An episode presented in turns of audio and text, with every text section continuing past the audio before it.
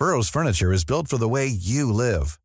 From ensuring easy assembly and disassembly to honoring highly requested new colors for their award-winning seating, they always have their customers in mind. Their modular seating is made out of durable materials to last and grow with you. And with Burrow, you always get fast, free shipping. Get up to 60% off during Burrow's Memorial Day sale at burrow.com slash ACAST. That's burrow.com slash ACAST. burrow.com slash ACAST. Heraldo Radio, con la H que sí suena y ahora también se escucha. Inicia. Heraldo Noticias de la tarde con Jesús Martín Mendoza. En Heraldo Radio.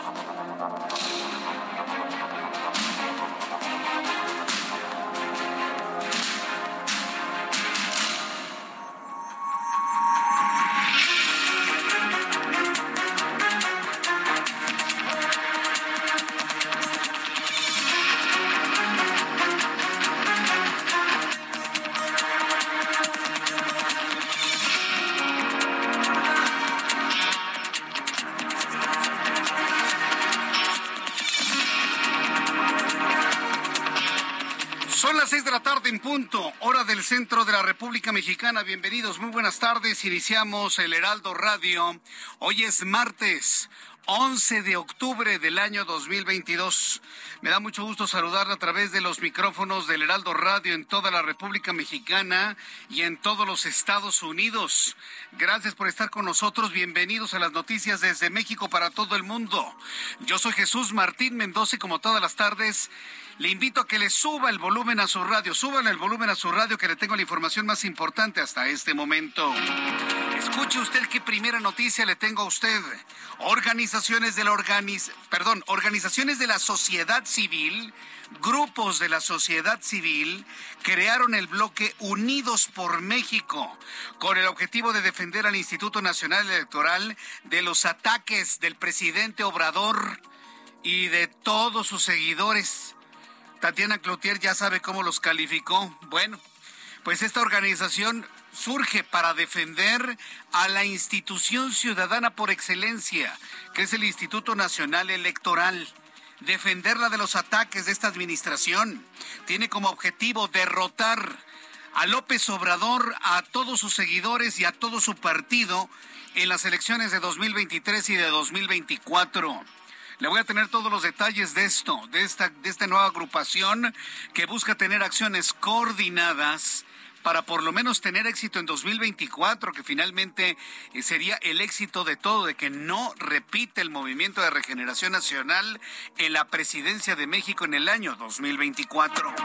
Mientras tanto, el coordinador del Partido Revolucionario Institucional en el Senado, Miguel Ángel Osorio Chong, anunció que presentará una impugnación contra las modificaciones a los estatutos que realizó el Consejo Político Nacional del PRI, en el que se prevé centralizar las decisiones en la dirigencia nacional. Quieren quitar a Alito a como dé lugar. Y bueno, pues un importante número de priistas están metidos en la idea de anular, eliminar, quitar, destituir, lo que sea, a Alejandro Moreno para de esta manera, con lo que resta de ese partido político, ir a la gran alianza de partidos PRI, PAN, PRD, posiblemente en el futuro Movimiento Ciudadano, para enfrentar al Movimiento de Regeneración Nacional y López Obrador en 2024 por no lograr un consenso entre los grupos parlamentarios de la Cámara de Diputados, pospuso de nueva forma la discusión sobre la prohibición de las corridas de toros en el país, así como la circulación de los camiones de carga de doble remolque en las calles y carreteras del territorio nacional. No ha sido nada fácil, ¿eh? Mire, el asunto de lo, del doble remolque tiene mucho más sustancia que el asunto de, la, de los toros. El doble remolque tiene que ver con la seguridad fundamental de quienes utilizamos carreteras y autopistas. Sí, y es un asunto que únicamente afecta a los transportistas. Sin embargo, pues en las corridas de toros, bueno, pues ahí viene un asunto inclusive del cuidado de los propios animales. Desde que se eliminaron los animales en los circos, quedó de manifiesto que los animales de los circos estaban mejor cuidados en los circos que en los lugares donde los enviaron. Lo mismo puede suceder con los toros. Hoy un toro de Lidia tiene un trato que ya quisieran millones de mexicanos. Comen todos los días, los tratan como reyes a los toros de Lidia. Sí, mueren en una fiesta que para algunos es muy dramática, para otros es una verdadera fiesta. Pero los animales son mejor tratados que muchos mexicanos en este país, que no quede duda de ello, ¿eh? Comen de lo mejor, beben de lo mejor, son tratados de lo mejor y es toda una industria que da trabajo a miles de, miles de familias. Por eso no crea que el asunto de la cancelación de las corridas de toros es un asunto de que hay, no me gusta y lo cancelo. No, no. Por lo menos en México no ha sido así. Entonces ya lo vamos a platicar más adelante aquí en el Heraldo Radio. Mientras tanto, la Secretaría de la Defensa Nacional emitió un comunicado informando que se enviarán 300 elementos de seguridad para reforzar los municipios de Jiquipilas, Cintalapa y Arriaga en el estado de Chiapas por el enfrentamiento, los enfrentamientos armados perpetrados durante el fin de semana. E informo en este resumen de noticias, en este resumen inicial. Le detallaré más adelante que el gobierno de la Ciudad de México anunció que el gran desfile del Día de Muertos 2022 se va a realizar el 29 de octubre a las 5 de la tarde y el cierre del recorrido habrá un concierto gratuito de la cantante Ángela Aguilar en el Zócalo de la Ciudad de México. Noticias internacionales. En este resumen le informo que el Palacio de Buckingham ha oficializado que el rey Carlos III del Reino Unido será coronado rey el próximo sábado 6 de mayo. 6 de mayo, anótelo en su agenda. El próximo sábado 6 de mayo de 2023, esto ocurrirá en la abadía de Westminster en Londres, junto con la reina consorte Camila. Se le hizo a Camila. Se le hizo ser reina en lugar de Lady Diana Spencer. Se le hizo a Camila. Tuvo que esperar Nada más la friolera de 25 años.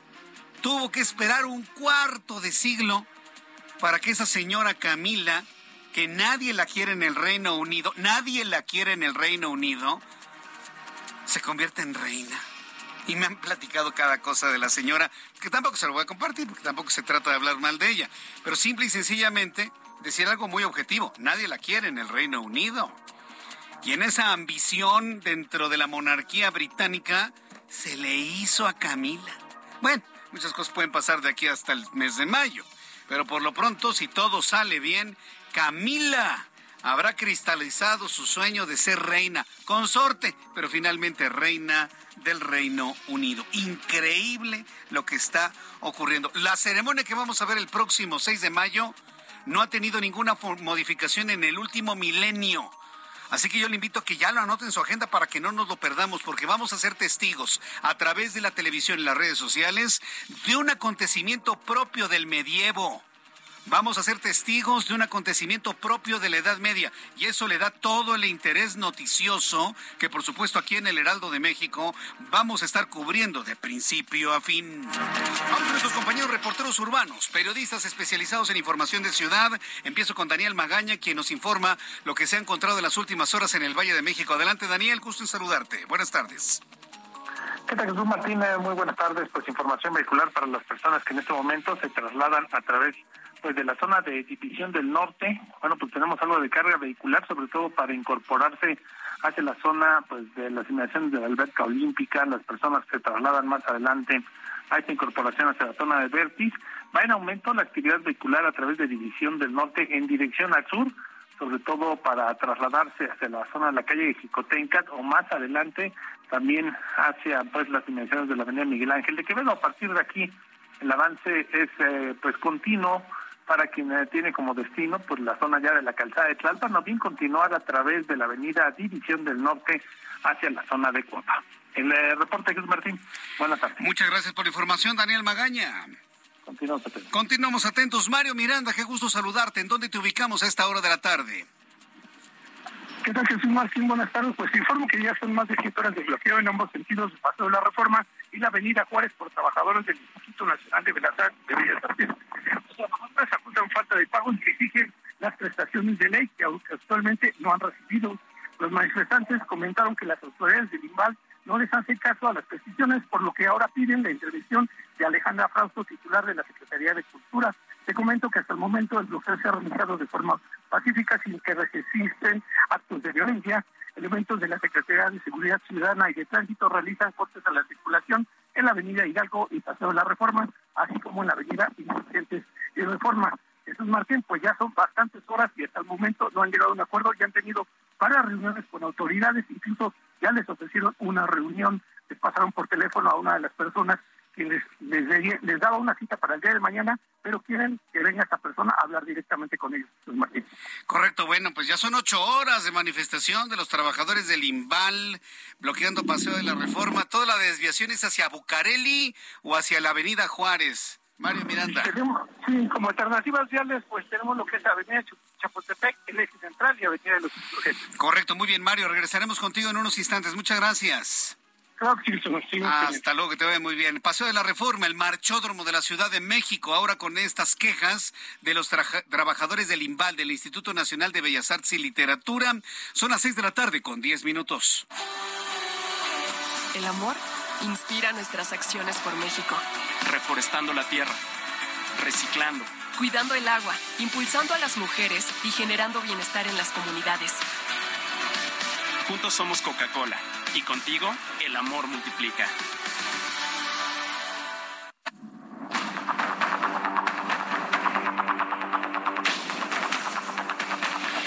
Son las seis de la tarde con once minutos, hora del centro de la República Mexicana. Me da mucho gusto saludarle. Estoy muy agradecido y todo este gran equipo de profesionales de la información que nos permita entrar a su hogar, nos permite entrar al transporte público, nos permite acompañarle mientras hace deporte, eh, que nos permite estar acompañándole en su casa, en el negocio, en el mercado, a nuestros amigos mercaderes que ya están cerrando a esta hora de la tarde.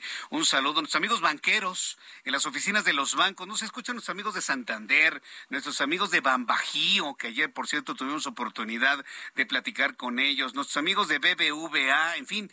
A esta hora está cerrando todo el sistema financiero mexicano y nos escuchan a esta hora de la tarde para enterarse de lo más importante mientras terminan su jornada de trabajo. Muchas gracias por estar con nosotros a esta hora.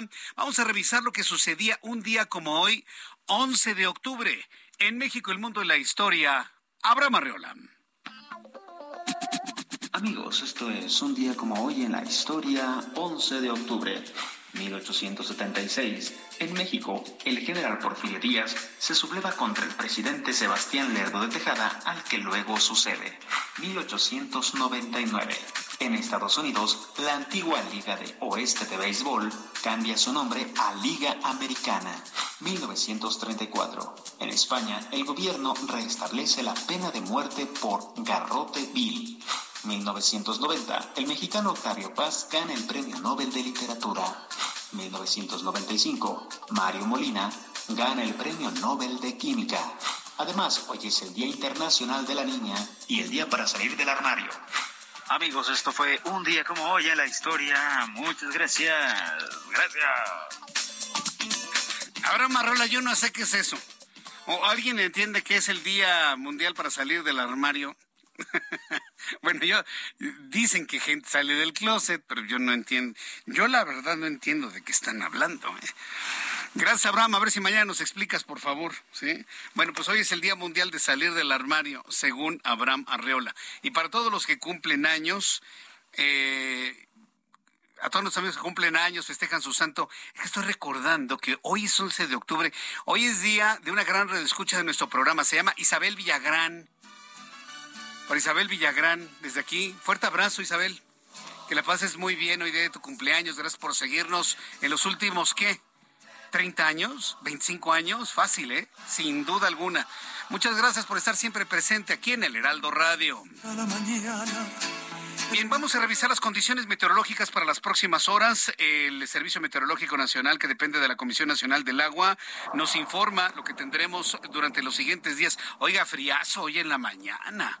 De verdad de abrigarse, abrigarse bien. Recuerde, tres puntos del cuerpo para abrigarse y evitar el intenso frío, producto de los sistemas frontales que ya alcanzan la República Mexicana. Abrigue bien sus pies cómprese unos buenos calcetines, unas buenas calcetas y un calzado que no esté roto, para que no entre el agua, para que no entre el frío. Eso es muy, muy, muy importante. Eh, obtenga algunos guantes, pero guantes de calidad sí, que le puedan cubrir bien eh, sus manos y evitar que se enfríen sus manos. Yo un buen gorro, gorra o sombrero, de preferencia una gorra de estas tejidas con materiales térmicos.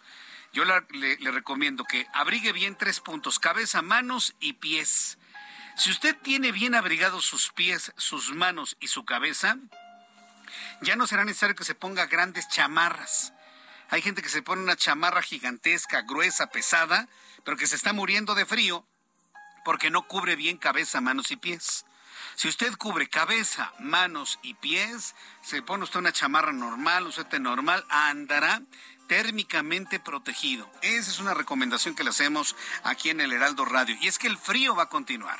El Servicio Meteorológico Nacional informa sobre la presencia de la tormenta tropical Carl, un sistema de baja presión con potencial ciclónico, pero además las cercanías de los sistemas fríos que bajan la temperatura en el norte, occidente y centro de la República Mexicana. Dice el meteorológico que va a continuar el temporal de lluvias muy fuertes e intensas sobre los estados del oriente y sur del país, incluida la península de Yucatán con lluvias puntuales torrenciales en zonas de Veracruz, Oaxaca, Chiapas y Tabasco. Dice el meteorológico que la tormenta tropical Carl, ubicada al oeste del Golfo de México en interacción con la entrada de humedad generada por la zona de baja presión con potencial ciclónico localizada en el sur de las costas de Oaxaca y Guerrero, mantendrán condiciones para lluvias puntuales torrenciales en Veracruz, Oaxaca, Chiapas, Tabasco, lluvias puntuales intensas en Puebla, Guerrero, Campeche, lluvias muy fuertes en Yucatán, Quintana Roo, así como fuertes en Tamaulipas, Tlaxcala y asimismo Carl va a estar ocasionando vientos de hasta 80 kilómetros Vámonos por hora. Ya con estos elementos nos damos cuenta que va a prevalecer la lluvia, el frío, el viento, sobre todo en el norte occidente, centro de la República Mexicana y península de Yucatán. Para usted que me está escuchando en las siguientes ciudades, le doy a conocer el pronóstico del tiempo.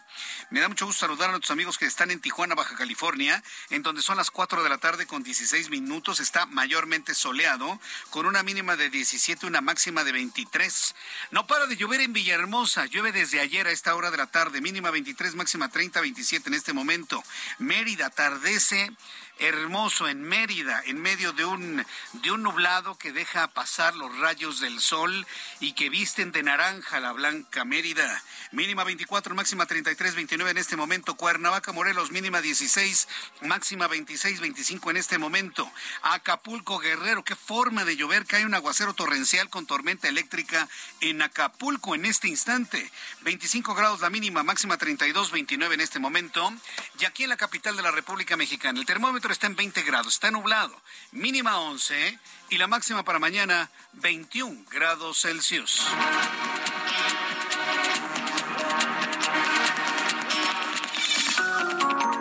Ya son en este momento las 6 de la tarde con 17 minutos hora del centro de la República Mexicana. Estamos llevando el seguimiento aquí en el Heraldo de México sobre el estado de salud de los muchachos que fueron drogados allá en Bochil, Chiapas. Sí, porque eso fue lo que hicieron alguien le puso droga al agua que tomaban en la escuela, tomaron agua y se intoxicaron. ¿Para qué hacen eso? ¿Por maldad? No, no, no, por maldad no. Para crear nuevos mercados de consumo.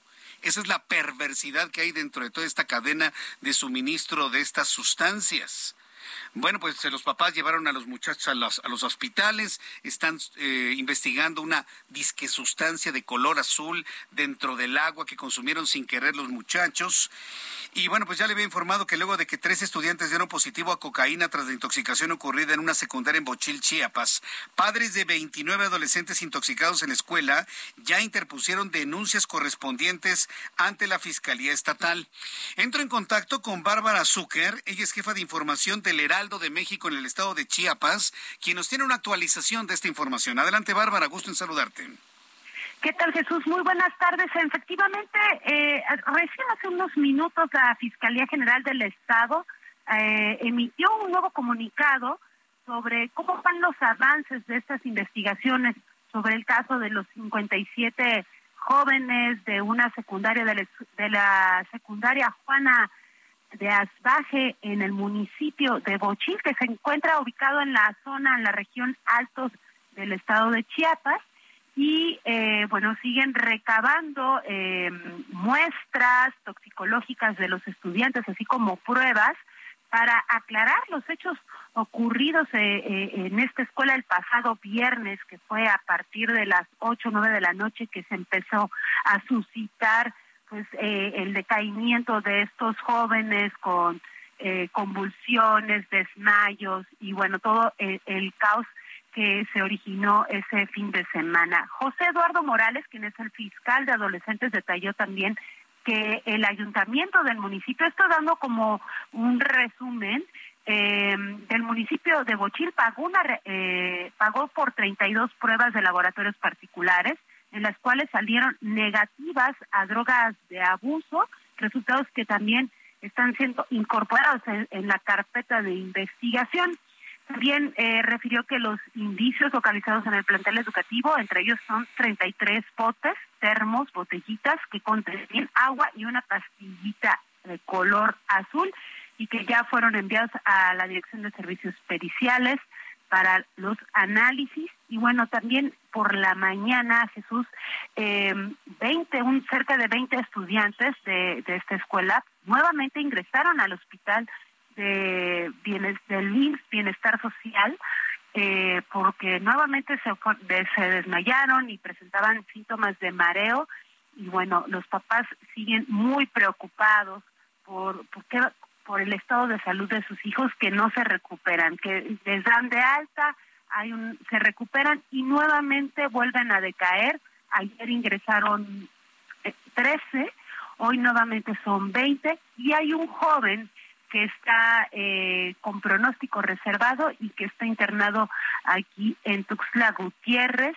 Y bueno, esta, en este momento pues todavía no se sabe qué sustancia es la que los intoxicó, ya se descartó que pudiera ser cocaína, eh, entonces se siguen investigando y bueno, este es el último comunicado, la última parte que ha dado la Fiscalía General del Estado sobre cómo van los avances y bueno, como bien decías, 29 denuncias por parte de los padres fueron las que ya interpusieron ante la fiscalía para aclarar y para que no no no paren con las investigaciones eh, de este caso. Bien, pues agradezco toda la información y vamos a estar muy atentos de todas las actualizaciones y más declaraciones que den los padres de familia y fiscalía. Muchas gracias, Bárbara, por esta información. A ti, que tengas muy buenas tardes. Gracias, que te vaya muy bien. Hasta luego, que te vaya muy bien. Son las seis de la tarde con 22 minutos hora del centro de la República Mexicana. El equipo de producción del Heraldo Noticias aquí en el Heraldo Radio ha hecho contacto con uno de los familiares de uno de los jóvenes de la escuela secundaria Juana de Asbaje en el estado de Chiapas, en Bochil, Chiapas. Evidentemente por, por razones de protección a la investigación, eh, por razones de protección a, la investigación y a las mismas familias hemos decidido no dar su identificación, pero sí eh, el, el, testimonio sin duda va a ser sin duda importante. Así que le agradezco mucho el que me tome la comunicación el día de hoy. Bienvenido, gracias por estar aquí. Buenas tardes. Gracias. Vamos a dejarla así como una de los familiares de uno de los jóvenes de esta escuela secundaria Juana de Asbaje en Chiapas. A ver, preguntarle, en los primeros comentarios que les da su familiar hospitalizado, ¿no se dieron cuenta que el agua estaba alterada en el momento que la estaban tomando? No, mire, mi hermana dice que este fueron a comprar su agua como de costumbre, Ajá. cafetería, compro mi agua, pues en receso estoy jugando me la tomo, la cago a la basura, me voy a mi casa normal. Sí.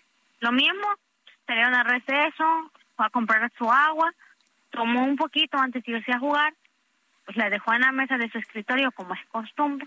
Se fue a jugar. Tardó jugando casi 20 minutos, y no es que más, dice. Y todo normal.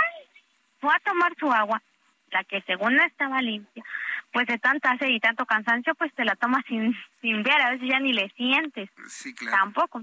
Entonces se lo tomó porque era casi un, era pues un litro de agua. Mm. Y se la tomó y a los cinco minutos ella empezó a sentir mucho nerviosismo y mi hermana no, no sufre de ansiedad ni de nerviosismo ni nada. Empezó a tener mucha ansiedad, mucho nerviosismo y como pensó que pues era porque estaba jugando, pues se fue y se acabó de tomar el litro de agua. Qué cosa. Pero no le supo raro, en el momento que uno siente que el agua sabe raro, pues no, uno para la toma del agua, ¿no? No, dice que no. No, dice que no, el agua le sabía normal, simple. Mi prima, mi prima compró su refresco. O sea, y solo tomó, dice que estamos- como dos traguitos. Fí- Fíjese, tengo que hacer un- una pausa porque tengo que ir a mensajes comerciales. Le pido que me espere Ajá. en la línea telefónica para que después de los anuncios nos diga si ustedes consideran que esto fue un acto premeditado, una maldad, un accidente y qué es lo que han encontrado, han encontrado los laboratorios en las muestras de su hermana. Voy a regresar con usted en unos instantes. Estamos platicando con uno de los familiares de uno de los jóvenes que resultaron intoxicados allá en Bochil, Chiapas. Le invito para que me escriba a través de mi cuenta de Twitter, arroba Jesús Martín MX. Escucha las noticias de la tarde con Jesús Martín Mendoza. Regresamos. Heraldo Radio, con la H que sí suena y ahora también se escucha.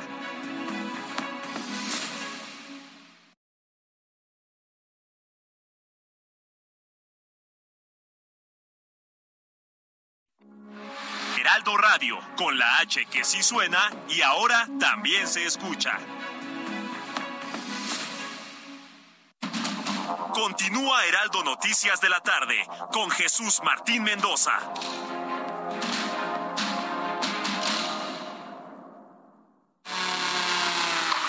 México, ¿estás listo para vivir el mejor tenis del mundo? El Guadalajara Open Akron está por suceder y no te puedes quedar fuera. El mejor tenis del mundo por primera vez en Guadalajara recibirá a las mejores 56 jugadoras en singles y a las 32 parejas de dobles en el Centro Panamericano de Tenis del 17 al 23 de octubre 2022. El Guadalajara Open Akron contará con la participación de algunas de las mejores tenistas del mundo, como Arina Zabalenka, Annette Contabate, Paula Badosa, Coco Gauff, María Zakari y más. Los esperamos en el Guadalajara Open Akron. ¿Estás in o estás out? Akron, estamos en el deporte.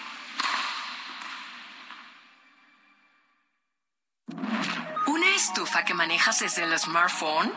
Nuevas estufas LG InstaView, ahora con inteligencia artificial LG ThinQ. Toca dos veces y descubre la magia del interior sin abrir la puerta. Las únicas con horno de convección, air fryer, grill y triple flama. Descubre la inteligencia de la cocina con LG. Destino Qatar en el Heraldo Radio. Una presentación de LG.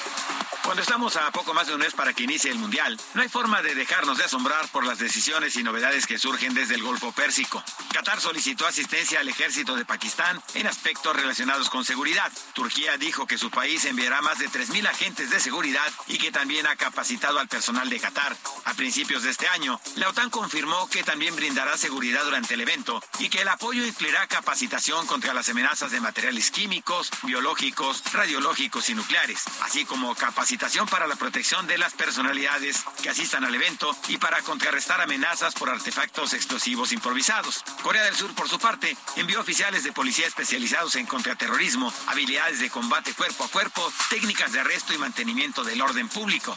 En este último tema, ojalá que los mexicanos sepan a lo que van a enfrentar cuando acudan a la Copa del Mundo. Hasta la próxima, los saluda Edgar Valero. En el Radio. Una presentación de LG.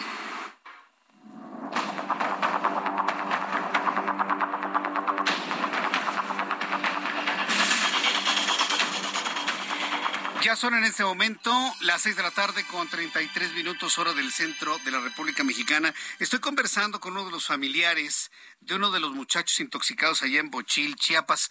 Entonces le preguntaba que entonces no notaron ningún tipo de sabor raro, una consistencia extraña. Después de haber hecho el deporte, pues se tomaron el agua y fue a los cinco minutos cuando empezaron a sentir nerviosismo. ¿Este fue el primer síntoma? Sí, dice que sí, empezó con sus manos, como calambritos, como que si le estorbaran. Ajá. Así empezó, empezó, pero fue a tomar agua y dice que no sé cómo, dice que empezó a respirar y solo sentía lo de las manos.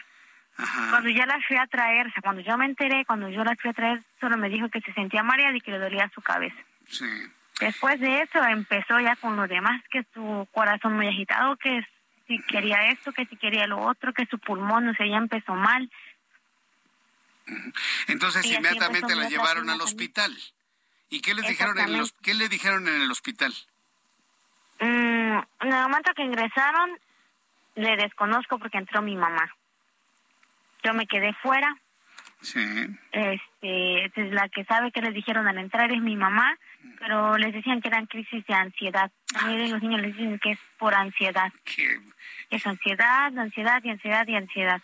¿Qué opina usted de un médico que les dice que 20 tienen crisis de ansiedad en un momento determinado todos al mismo tiempo? Sí, porque estamos enterados de que la, mm. fiscalía dice que no les encontraron nada y posteriormente en análisis privados encontraron cocaína en el torrente sanguíneo. ¿Qué opina usted de es Lo que, exactamente. Mire, nosotros, yo, cuando nos enteramos de toda la situación, queríamos llevar a mi hermanita a sacarle la sangre, a sacarle unos estudios de sangre, pero como se puso muy mal, le dije a mi mamá, si la llevas a sacar sangre ahorita, se te muere en el camino o te vive. Uno de los dos. Entonces, mejor llevarlo al hospital primero y ya después ya hacemos todo lo demás. Ok. Eso la trajimos. Este, la trajimos. Sí, muchos papás las quisieron llevar con doctor particular y no le miento. Hubo un momento en el que, como mirábamos que había, en su momento, creo que porque habían muchos, había mucha negligencia en su momento, porque eran bastantes niños. El hospital estaba llenísimo. Mm. La queríamos sacar y trasladarla a otro lugar para que ya le hicieran los análisis y los estudios correspondientes. Esto que le voy a preguntar es en función de su percepción.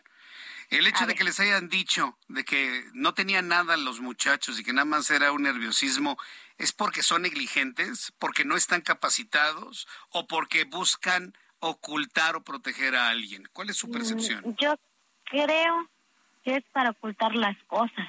Ándele. Porque un doctor, le digo por qué, porque los doctores que estaban el viernes decían que era negligencia, nerviosismo, pero que estaban bien, que todos los iban a controlar.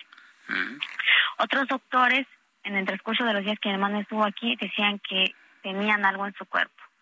Alguna droga tendría que ser, hicieron sus, sus, sus, suposiciones, muchos nos dijeron cocaína, otros nos decían cristal, adentro, otros. Entonces, ¿por qué los que estaban el viernes nos dijeron que no tenía nada y era ansiedad, y porque los otros nos dijeron otras cosas, pues. ¿Cómo está su hermanita? Ahorita le dieron de alta Timmy como ya una hora aproximadamente. Apenas hoy desde el viernes. Ya se ve bien. Ya se ve bien, ya ya consciente, mm, ya ella ahorita ya está consciente, está estable. Y no lo voy a decir ahorita sí, gracias a Dios pues ya ya habla como es, ya ya reconoce ya todo bien. Bueno, pues me da mucho gusto que se encuentre bien su hermana. Dígame. Sí, nada más que le dijeron los médicos que le va a estar dando uno los dolores de cabeza muy fuertes. Pues sí. Y que por rato se va a sentir mal, pero es porque mismo ellos le dijeron, y mi hermana me dijo que le dijeron, porque está mi mamá, que es porque le sexa, le, su cuerpo le va a exigir que le meta otra dosis igual a la que a la que le metió sin que ella se diera cuenta. Claro, porque mire, la cocaína provoca adicción desde la primera toma. Entonces lo que su hermana va a empezar a experimentar se llaman crisis de, eh, de abstinencia. Y ahí es donde van a tener que intervenir los médicos. No dudaría que hasta algún psicólogo por ahí. Y pues vamos a ver. ¿sí? Ahorita, como le digo, gracias a Dios, pues este acá en el IMSS le van a ya le, le van a dar una cita para que pase con la psicóloga. Sí, sí, sí. Porque muy al principio no sabía ni quién era su mamá, no sabía ni quiénes eran sus hermanos, pues por lo mismo. Muy interesante todo lo que nos ha compartido, todo lo que nos ha platicado aquí en el Heraldo de México, en nuestra transmisión de radio una, una charla que ha salido a nivel nacional y yo le quiero agradecer mucho esta disposición a platicar con todo el público que le escucha en el país y en los Estados Unidos. Muchas gracias por este tiempo. Gracias. Que le vaya muy bien. Gracias. Saludos a su hermana y que se recupere pronto, ¿eh? Muchas gracias, bendiciones. Hasta bendiciones también, que le vaya muy bien. Bueno, pues hemos platicado con uno de los familiares de uno de los jóvenes, de una de las jóvenes que resultaron intoxicadas. Qué historia, ¿no? Y sobre todo cómo la fueron viviendo la familia y la impresión que tienen. A ver, qué interesante al planteamiento de, a ver, ¿son negligentes? simplemente son negligentes o no saben hacer su trabajo o están protegiendo a alguien. La impresión es que están ocultando las cosas para proteger a alguien. Nos lo dice la familia, es su percepción. ¿Por qué tendríamos que poner en duda lo que percibe la familia en el momento que tienen a su familiar, en este caso su hermana, al borde de la muerte? por una sobredosis de una droga que ya les dijeron los médicos que va a provocar crisis de abstinencia por la falta de una dosis similar, con una sola. Es cocaína, por el amor de Dios. ¿Cocaína o cristal? Sí, todo el mundo me ha preguntado que por qué hacen eso. Lo vuelvo a repetir, para generar mercado, para generar consumidores, para generar la necesidad. Es un asunto, si usted lo quiere ver, inclusive de mercadotecnia pura. Usted y yo no necesitamos los productos del futuro, nos van a generar la necesidad. Es el mismo concepto mercadotécnico el que se utiliza para este tipo de cosas. No tenga la menor duda. Pero en fin, vamos a estar muy atentos de lo que sucede ahí en el estado de Chiapas y quien está en el centro del huracán es precisamente la fiscalía. ¿Cómo que no encontraron nada? Por Dios. ¿Piensan que la, la opinión pública es retrasada mental o qué? No lo somos, señores, señor fiscal en Chiapas, no lo somos. Otro asunto importante que ha, que ha ocurrido en las últimas horas, ¿se acuerda de la información que le di a conocer del secuestro de un niño. Hoy le presenté las imágenes en el Heraldo Televisión, cómo llegan unos individuos, golpean a la mamá, agarran al niño, lo suben a una camioneta, contienen a la mamá, la golpean, la dejan en el suelo, la camioneta sale rapidísimo de la escena de la cámara de vigilancia que los tomó pues la primera impresión es que es un asunto familiar. ¿Quién secuestra a un niño de esa manera? ¿no? Bueno, quiero informarle y en actualización esta información que ya se logró la liberación del niño David Navarrete Castillo, 10 años de edad, cuyo secuestro se produjo en Nezahualcóyotl, en el Estado de México. Vamos con mi compañero José Ríos, corresponsal en el Estado de México, quien nos tiene más detalles de lo que ha ocurrido en las últimas horas. Adelante, José. Gusto en saludarte. Buenas tardes. ¿Qué tal, Jesús Martín? Buenas tardes. Te saludo con gusto a ti, a que nos escuchan hoy por el Heraldo Radio. Y pues sí, como bien comentas, pues las primeras líneas de investigación de esta localización de este menor, Jesús Martín, pues presuntamente se trata de un asunto familiar. Y es que hay que apuntar que cerca de las 17 horas, la Fiscalía General de Justicia del Estado de México, pues informó la localización de este menor, quien se encuentra afortunadamente en buenas condiciones y entregado a su familia.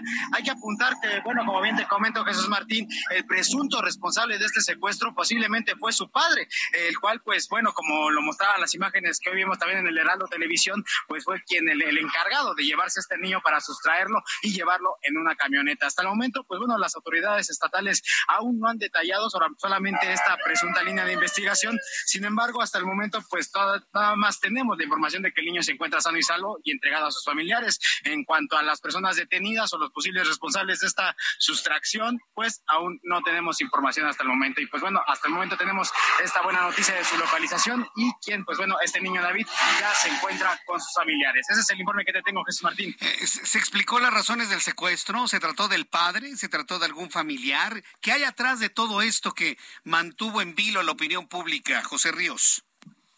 Hasta el momento, pues como te bien comentaba, al final de cuentas es posiblemente una posible relación eh, de, su padre, que fue el que realizó este secuestro, acompañado de otros familiares, embargo, hasta el momento las autoridades no han confirmado, es una de las presuntas líneas de investigación y pues bueno, posiblemente se apunta hacia esto porque no se encuentra información sobre personas detenidas o un presunto operativo que se haya realizado para localizar a este menor que fue sustraído en una camioneta color gris en donde pues bueno, tras las labores de investigación de las videocámaras de vigilancia de la Fiscalía y del municipio, pues se logró a esta detención. Correcto, muchas gracias por la información, José. Gracias por la actualización de la información. Buenas tardes. Seguimos pendientes. Buenas tardes. que te ve muy bien. Bueno, pues estas cosas suceden en México. ¿Qué creen? También más adelante le voy a tener más detalles. ¿Se acuerda usted de la muchacha de 24 años, madre de dos hijos, que desapareció en Huehuetoca el 16 de septiembre, al día siguiente del grito, que salió de su casa a comprar alimentos para sus hijos y su familia? ¿Qué cree? Ya la encontraron muerta. Teresa de Jesús Saavedra Rodríguez. Hemos llevado el seguimiento desde el mismísimo 17 de septiembre.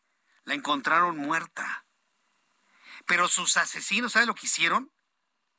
No nada más la enterraron en un, en un local en Tlalnepantla de madera. La enterraron un metro bajo tierra. Le pusieron una plancha de concreto El cuerpo de la muchacha fue reconocido por un binomio canino, abajo de la plancha de concreto. Obviamente llegaron a este lugar con datos de algunos detenidos en la investigación, evidentemente, pero nada más dése cuenta de lo que son capaces los asesinos mexicanos. Los asesinos mexicanos están peor que los talibanes.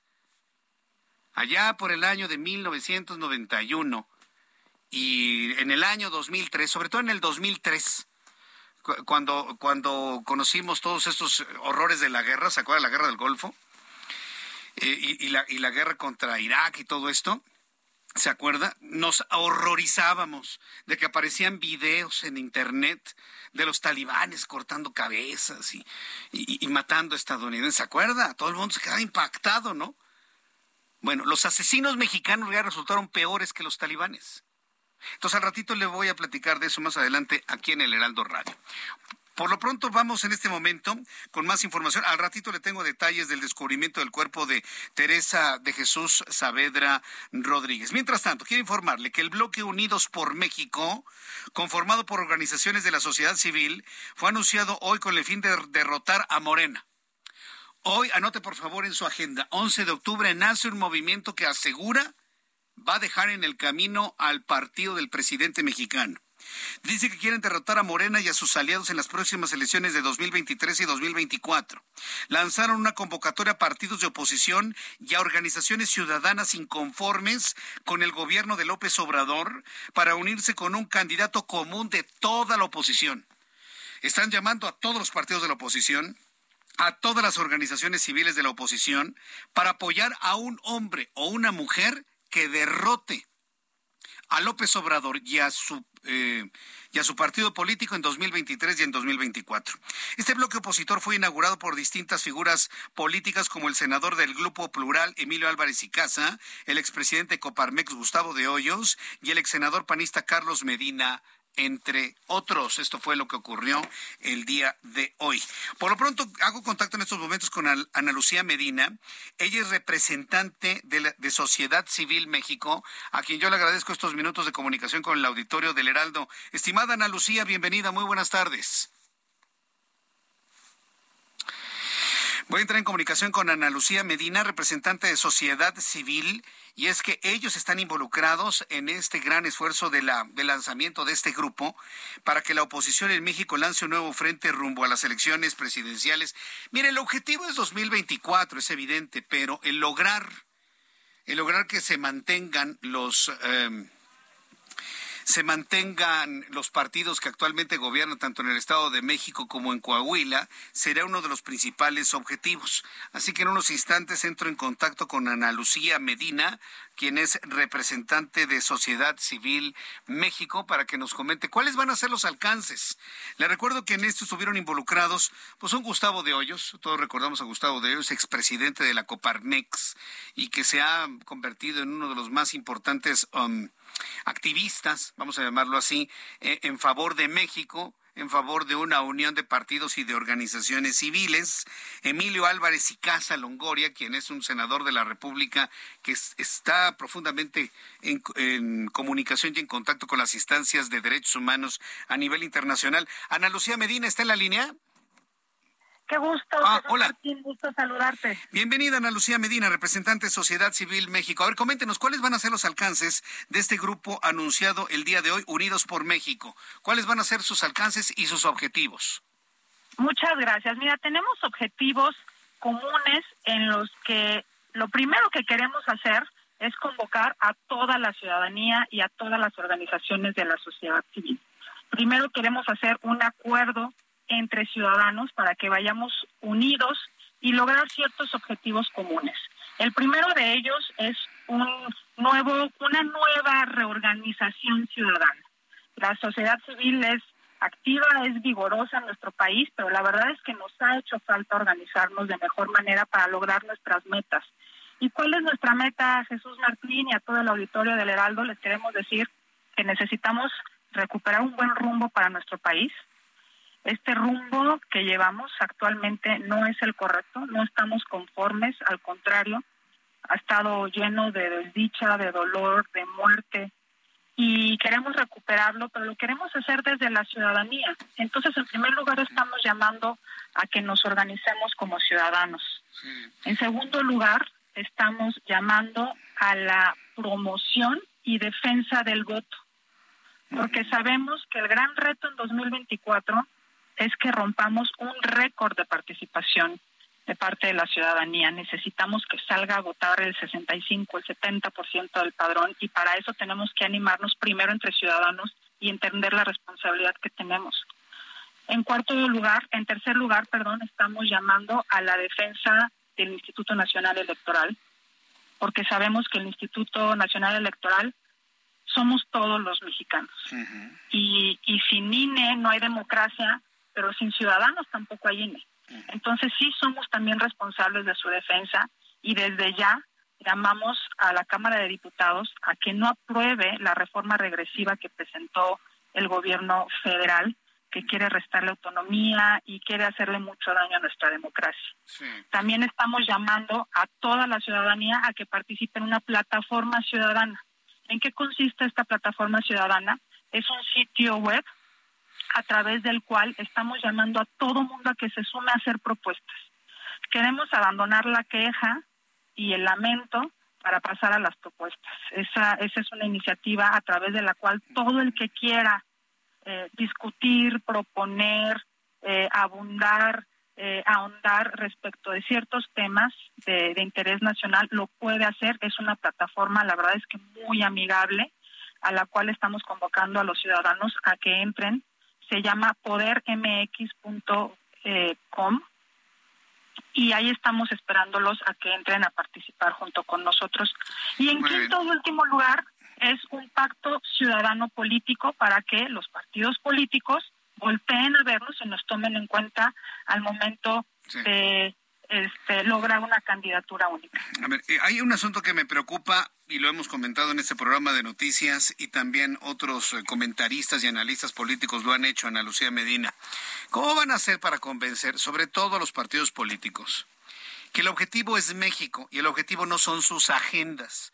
Porque hoy en día los partidos políticos, si la alianza está endeble, es porque están más preocupados porque no los ataquen a ellos, porque no les mermen el interés político de sus grupos y ya hasta después dejan el, el objetivo de país, el objetivo de México. Se lo comento porque cuando fue aprobado el dictamen sobre la presencia del ejército hasta el año 2028, me tocó entrevistar a un senador del PAN, no voy a decir su nombre, un senador del PAN que cuando le pregunté qué pasó con los demás legisladores, su respuesta fue, pues pregúntale a los otros. Cada quien es responsable de su voto. Yo soy responsable del mío y de mi partido. Cuando me contestó eso ese, ese senador, dije, no, estos tipos no tienen idea de lo que es un objetivo de nación un objetivo de país. Están preocupados por sus cuentas bancarias, por sus casas, por sus terrenos, por sus proyectos personales y por sus proyectos de partido. Mientras los partidos de la oposición sigan pensando de esa manera con respuestas como esas, eh, perdón, Ana, Lucía Medina, objetivos como estos no van a ver la luz porque están preocupados por lo propio, no por la visión de país. ¿Cómo lo van a resolver? Estamos conscientes de esa realidad, lo sabemos perfectamente bien. Ustedes han sido testigos de cómo hemos implementado un activismo digital muy, muy, muy agresivo para llamar a los legisladores a que pongan atención a las demandas ciudadanas. En ocasiones funcionan y en ocasiones no porque no podemos entrar al terreno de las negociaciones, de, de, sus expedientes, de sus cuentas pendientes, ahí ya no podemos entrar. Lo que sí podemos hacer desde ahorita es una gran fuerza ciudadana, una gran ola ciudadana que sea imposible de ignorar. Que tengan que voltear a vernos, que tengamos la fuerza suficiente a través de esta, esta propuesta que comprometa a los partidos políticos para que se vean obligados a firmar con nosotros este acuerdo ciudadano político, no político ciudadano. ¿Qué sucedió en el pasado? Es que estábamos expensas de que nos pusieran atención, de que en, en, ocasiones pues nos vieran como agentes de cambio o que nos vieran con la capacidad de influir en sus agendas.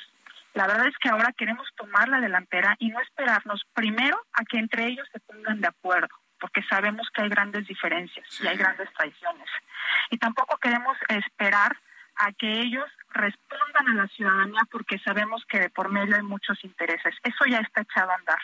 De cara al 2024 lo que queremos hacer es nosotros marcar la agenda y hacer y entregar nuestro documento con nuestras propuestas y que lo firmen y se comprometan con la ciudadanía. Pero eso no va a ser posible y no vamos a tener la fuerza suficiente para que, como tú dices, nos volteen a ver y nos tomen en cuenta si no nos sumamos cientos de miles y, si es posible, millones de mexicanos. La verdad es que nuestra apuesta está en la fuerza que tengamos al momento de llevar a cabo, es implementar esta propuesta que no nada más se va a quedar en lo digital. Por supuesto que vamos a salir a todo el país a organizar foros regionales en las entidades federativas y también foros temáticos. Y queremos tomar en cuenta la mayor parte de ciudadanos que quieran unirse a esta a esta convocatoria, aclarar, Jesús Martín, somos solos convocantes, no, no, no, no somos seis organizaciones que queremos eh, llevar la batuta, solo somos convocantes a que se unan millones, por eso estamos haciendo esta plataforma que es muy fácil de llevar. Bien, pues Ana Lucía Medina, yo agradezco mucho estos minutos de comunicación con el auditorio del Heraldo Radio. Estaremos muy atentos de las reacciones que haya a esta convocatoria. Muchas gracias, Ana Lucía. Gracias a ti. Gracias. Un abrazo. Son las seis de la tarde con 55 minutos. Voy a ir a los anuncios y al regreso le tengo un resumen de noticias y además hoy nos visita Carlos Guillén de COE. No se lo pierda. Escucha las noticias de la tarde con Jesús Martín Mendoza. Regresamos.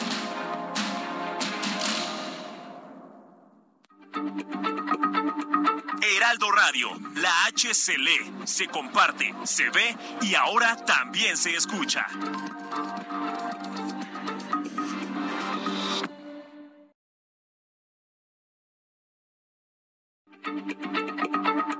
Heraldo Radio, la H se lee, se comparte, se ve y ahora también se escucha.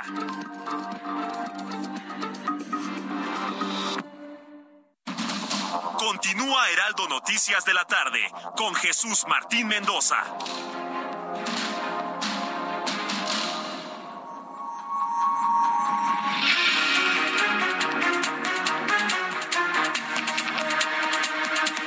Las 7 en punto, las 19 horas en punto hora del centro de la República Mexicana. Gracias por estar con nosotros a esta hora de la tarde aquí en el Heraldo Radio. Y darle, darle la más cordial bienvenida a nuestros amigos que nos escuchan en otras partes de la República Mexicana. Tal y como le informé antes de ir a los anuncios, hoy me da mucho gusto recibir aquí en el estudio a Carlos Guillén director de publicidad de COE México. Miguel Carlos, bienvenido, gracias por estar aquí con nosotros. Gracias, Jesús Martín, un placer estar aquí en tu programa. Muchas gracias. Oye, pues te hemos invitado otra vez porque Así hay es. muchas inquietudes del público sobre el tema del, del hablar inglés. Exacto. Y, y- tiene que ver sobre todo con la necesidad de aprenderlo, la facilidad de hacerlo y las opciones que tú nos das, mi Claro que sí, es el idioma de los negocios, Jesús Martín. Tú sabes, el inglés abre puertas, es un idioma universal, que hoy en día mucha gente quiere emprender un nuevo negocio, salir del país, ¿cierto? Y bueno, muchas veces se, se siente atado, ¿no? En el no sé inglés, no lo hablo bien, eh, me cuesta trabajo, más o menos. Entonces no se siente seguro la persona. ¿Sí? Entonces, COE, somos una empresa a nivel internacional, estamos en cinco países de Latinoamérica y aquí en México llevamos 28 años capacitando ejecutivos, profesionistas, empresarios, personas que no tienen tiempo, que se les ha negado el inglés o que lo quieren perfeccionar. Hablamos un método 100% conversacional. Es un método diseñado, Jesús Martín, para personas que no tienen tiempo, que realmente dicen, yo quiero hablar el inglés de una, de una manera fácil, rápida, sin nada de eh, los verbos, el verbo to be, la gramática intensiva. Entonces, hoy en día, COE pues da la propuesta, ¿no? Que utilizamos varias técnicas de aprendizaje. Una de ellas es programación neurolingüística. O sea, identificamos el estilo de aprendizaje de cada persona. Si eres visual, si eres auditivo, si eres kinestésico, dependiendo del canal de aprendizaje, pues va a ser más fácil, práctico, divertido. ¿Qué te parece? Es- es- siempre ha sonado muy atractivo el hecho de que se personalice la, la- la educación y además personalizada es en línea, ¿verdad? Exacto, llevamos no ya- hay que ir a un salón de No, no, clases, no. sentarme en el pupitre, No, eso ver ya al quedó en el maestro, pasado. Ya hay que estar actualizados. El GIS. No, nada. Nada de eso. No, es el método es 100%. Las 20 planas de No, tampoco. Es un método los verbos regulares y irregulares. Tampoco. Olvídate de esos esquemas tradicionales. ¿De verdad? De verdad. Es un esquema comprobado, ya estamos certificados, llevamos 12 años trabajando en línea, ¿sí? O sea, tenemos experiencia, estamos ya eh, no estamos ensayando, ¿no? Ya la pandemia nos la dejamos atrás y obviamente llevamos 10 años atrás ya trabajando en línea. Atención personalizada, grupos reducidos. Tenemos el método Fast and Easy, que es un método diseñado para cada persona. Entonces es en línea, tú te conectas en tiempo real, Jesús Martín, a la hora que tú quieras. Cinco minutos antes puedes reservar tu sesión cinco minutos antes, ¿eh? Desde horarios desde la mañana, en la tarde, en la noche, de lunes a domingo. Ya no hay pretextos, Jesús Martín. ¿Y debo tener mi PC o también puede ser por el celular? Cualquier dispositivo móvil, sí, de preferencia obviamente laptop, computador, tableta, porque obviamente te vas a conectar en una clase normal con un maestro en vivo y en directo.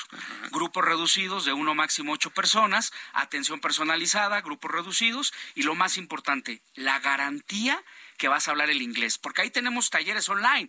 Fíjate, taller de música, de conversación, de vocabulario, de lectura, de comprensión, diferentes talleres para que la persona pueda pensar en inglés para poderlo hablar. ¿Taller de música para hacer música o entender la música? Entender la música, sacar la letra de las mejores canciones en inglés, tanto, tanto contemporáneas como clásicas. Entonces es un método que te enseña a educar el oído y a tener buena pronunciación, que es importante. Si, si usted empieza a entender las canciones en inglés, le puede platicar a sus amigos, a su pareja, la canción está hablando de esto. Y entonces usted, wow, de eso habla la canción. Sí, de eso habla la canción. Para que no se quede oyendo nada más la musiquita, ¿no? Exactamente. Entonces es un método 100% comprobado, analizado. Obviamente ya aquí en tu programa llevamos más de 10 años estando contigo. Y bueno, lo importante... 10 años, sí, ya. Alumno satisfecho trae más alumnos, Jesús Martín, ¿sí o no? Si en tres meses, fíjate muy bien, en tres meses una persona ya está hablando el inglés. En nueve meses podrá expresarse fluidamente. Y en un año estará listo para una certificación internacional. ¿Desde qué edad tenemos el programa? Desde siete años, desde los niños, hasta 70 años de edad. 70 años de edad. Sí se puede aprender inglés en COE. Nos están pidiendo el número telefónico donde el público puede preguntar sin compromiso y en un momento dado animarse. Voy a dar el teléfono. Es el 5555 0202 52. 55 55 0202 52. Así es. Hay otras ventajas y beneficios, Jesús Martín. Lo que es el celular. O sea, tú puedes bajar la aplicación de COE y sigues practicando el inglés 24/7. O sea, ya no hay pretextos. Desde la lab, computador, aplicación, 24/7. Y voy a dar la promoción, ¿te, te, parece bien? A ver, adelante. Voy a una promoción si mandan un WhatsApp con la palabra inglés desde cualquier parte de la ciudad, eh, área metropolitana, Ciudad de México, al 5555 0202 52. Voy a dar el 50% de descuento en todos los pagos mensuales. Escucharon bien, mitad de precio en todo el programa, Jesús Martín. Y las primeras 200 personas que ya se estén comunicando en este momento, voy a dar un plan familiar dos por uno y cero inscripción en todos los meses. O sea, escucharon bien, dos por uno. Puedes invitar a quien tú quieras en el programa, plan familiar Tú puedes ir a un horario, la otra persona en otro horario, cada quien de manera individual. ¿Qué te parece? Muy bien, entonces esto lo va a obtener usted sin marca, claro, sin compromiso, por pagar, por preguntar no se paga, ¿no? 55 55 02 02 52, mensaje de WhatsApp, ¿verdad? WhatsApp con la palabra inglés, puede ser también mensaje de texto o un llama cuelga.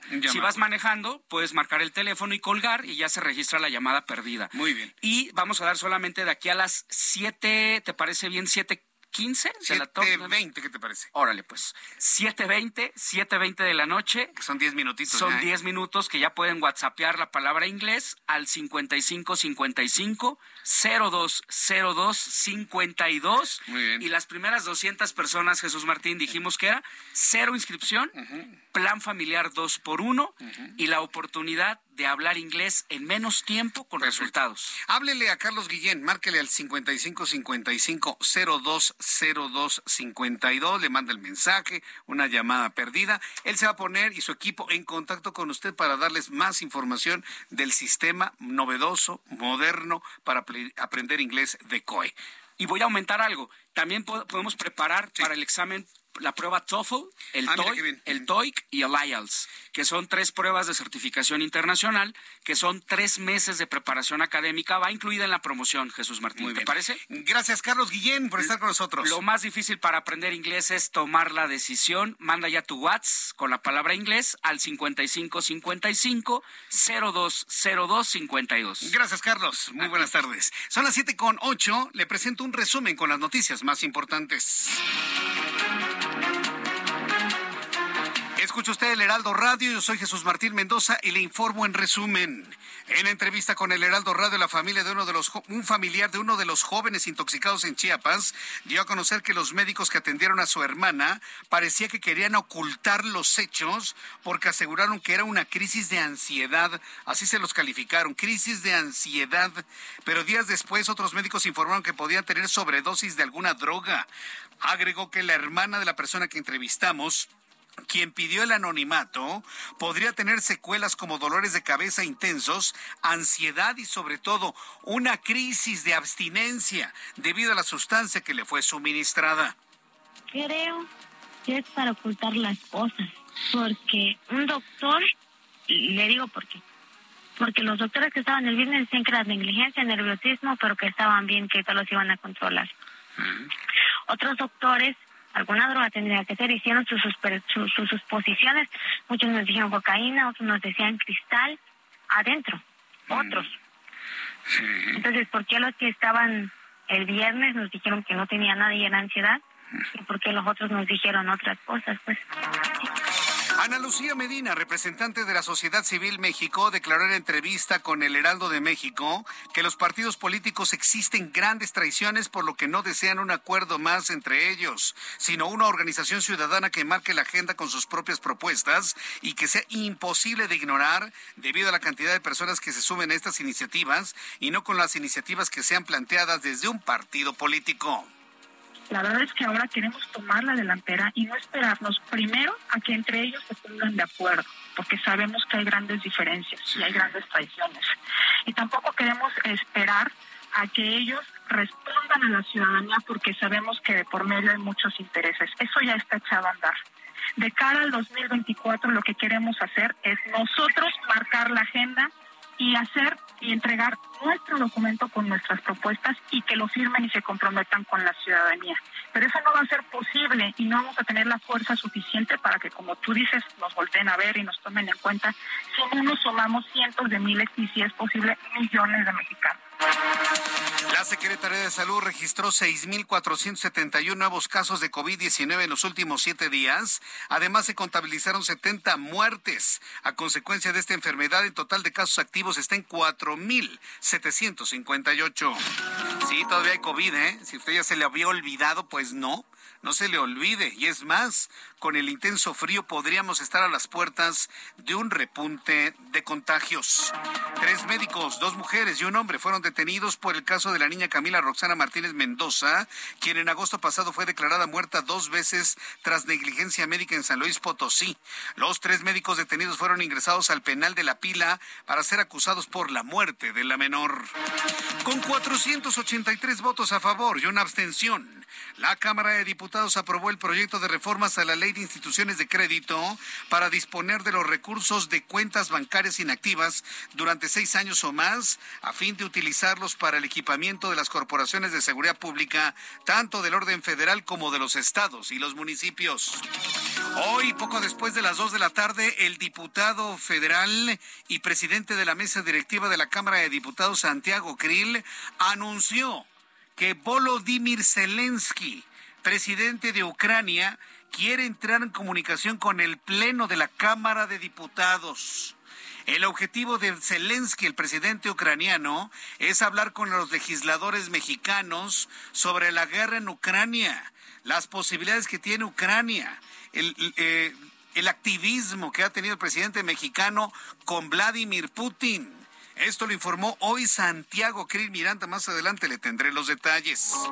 El Senado de la República aprobó la iniciativa de reforma que penaliza las terapias de conversión, con lo cual se prohíbe que un terapeuta, grupo, ayuda, comunidad o quien sea ayude de manera de manera psicológica, de manera psiquiátrica a una persona homosexual Hoy el Senado de la República aprobó la iniciativa para que los psicólogos y psiquiatras no traten psicológica ni psiquiátricamente a una persona que busque ayuda para reorientar su identidad sexual. Sí, como usted lo escuchó, hoy se le prohíbe a los psicólogos y psiquiatras atender inclusive a quienes deseen ir a este tipo de tratamientos.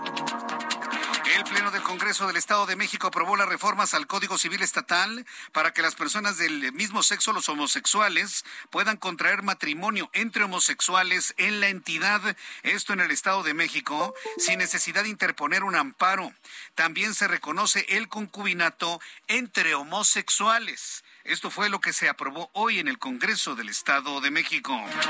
El Sindicato de Trabajadores de Interjet anunció que la empresa perdió el último juicio ante la Corte, por lo que deberá pagar dos mil millones de pesos y en caso de no cubrir el monto deberá rematar sus bienes. El sindicato también ofreció los activos de Interjet a Sedena para la creación de una aerolínea que todos, propios y extraños, han criticado. La NASA, la Agencia Aeronáutica de los Estados Unidos y Espacial de los Estados Unidos, confirmó que la misión DART, la de esta, este, esta nave que fue a estrellarse en un asteroide, en un sistema binario de asteroides para saber si es posible alterar la órbita de estos cuerpos universales. Bueno, pues la NASA confirmó que la misión DART sí consiguió su objetivo primordial, el cual era desviar la trayectoria del asteroide Dimorphos e implementar el primer sistema de defensa en caso de que un cuerpo celestial amenace con chocar con la Tierra. Es decir, se ha confirmado que los seres humanos tenemos la tecnología para desviar una piedra que vaya en ruta de colisión con la Tierra. Qué noticia, ¿eh? Es de ciencia ficción, pero no, es ciencia pura. Hoy la NASA asegura que los seres humanos, la humanidad tiene la tecnología para poder desviar una piedra. Todavía no se sabe de qué tamaño. La piedra que fue afectada es de apenas 150 metros de diámetro. ¿Qué pasaría si se acerca hacia nosotros una piedra de 10 kilómetros de diámetro como la que cayó en la Tierra en Chicxulub, Yucatán, y que inició el proceso de extinción de los dinosaurios? Es muy diferente hablar de una piedra de 10 kilómetros o de 5 kilómetros o de un kilómetro que un pequeño asteroide de 150 metros que fue el impactado por la misión DART. Este se llamaba Dimorphos. Ya lo seguiremos platicando aquí en el Heraldo Radio. Son las noticias en resumen. Le invito para que siga con nosotros. Le saluda Jesús Martín Mendoza.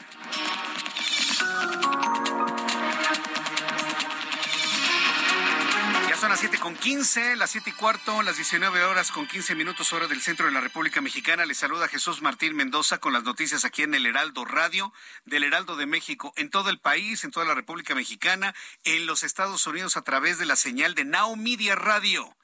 Now Media Radio y Heraldo de México se han unido sólidamente en los Estados Unidos para llevar a las principales ciudades nuestra transmisión de radio a esta hora de la tarde. A mí en lo personal me da muchísimo gusto el poder recibir comentarios de nuestros amigos que nos escuchan en Estados Unidos, hispano y angloparlantes.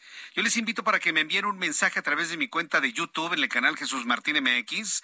Puede usted ver la transmisión de nuestro programa, nuestro estudio de transmisión, ver este servidor, todo lo que estamos haciendo en la cabina a través de nuestro canal de YouTube, Jesús Martín MX. Amigos en los Estados Unidos, les invito para que entren a Jesús Martín MX, también a nuestra cuenta de Twitter, arroba Jesús Martín MX, en donde puede enviarme todos sus comentarios, opiniones, preguntas sobre las noticias del día de hoy. Bien, continuando con la información, Vamos a entrar con mis, con mis compañeros reporteros urbanos, periodistas especializados en información de ciudad. Daniel Magaña, ¿en dónde te ubicamos? Muy buenas tardes.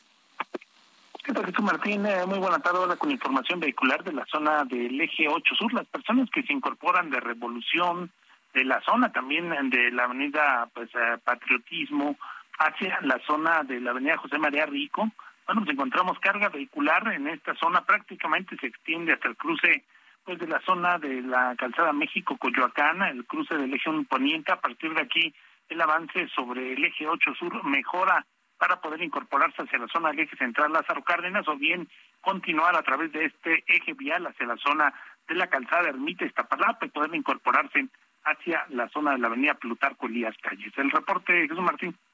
Buenas noches. Muchas gracias, Daniel Magaña. Saludo con mucho gusto a Mario Miranda. ¿En qué parte de la ciudad o del Valle de México te ubicamos, Mario? Jesús Martín, buenas tardes. Pues informo que después de ocho horas se retiró el bloqueo en la avenida Paseo de la Reforma y la avenida Juárez por trabajadores del Instituto Nacional de Bellas Artes. Las autoridades del INVAD les ofrecieron una reunión a esta hora en las instalaciones del Centro Cultural de Bloque, donde expondrán sus peticiones, Jesús Martín. Te comento que la vialidad sobre Paseo de la Reforma ya se encuentra abierta a la circulación en ambos sentidos. La avenida Bucareli, así como la avenida Juárez, ya también se reabrió la circulación. El servicio del Metrobús de la línea 7 ya se restableció por completo. Jesús Martín, esa es la información que te tengo de la zona centro, donde ya afortunadamente ya se ha abierto la circulación en Paseo de la Reforma. Correcto, gracias por la información, Mario Miranda. Seguimos teniente, buenas tardes. Hasta luego, que te vaya muy bien. Muy buenas tardes. Ya son las siete con dieciocho, las siete con dieciocho horas del centro de la República Mexicana.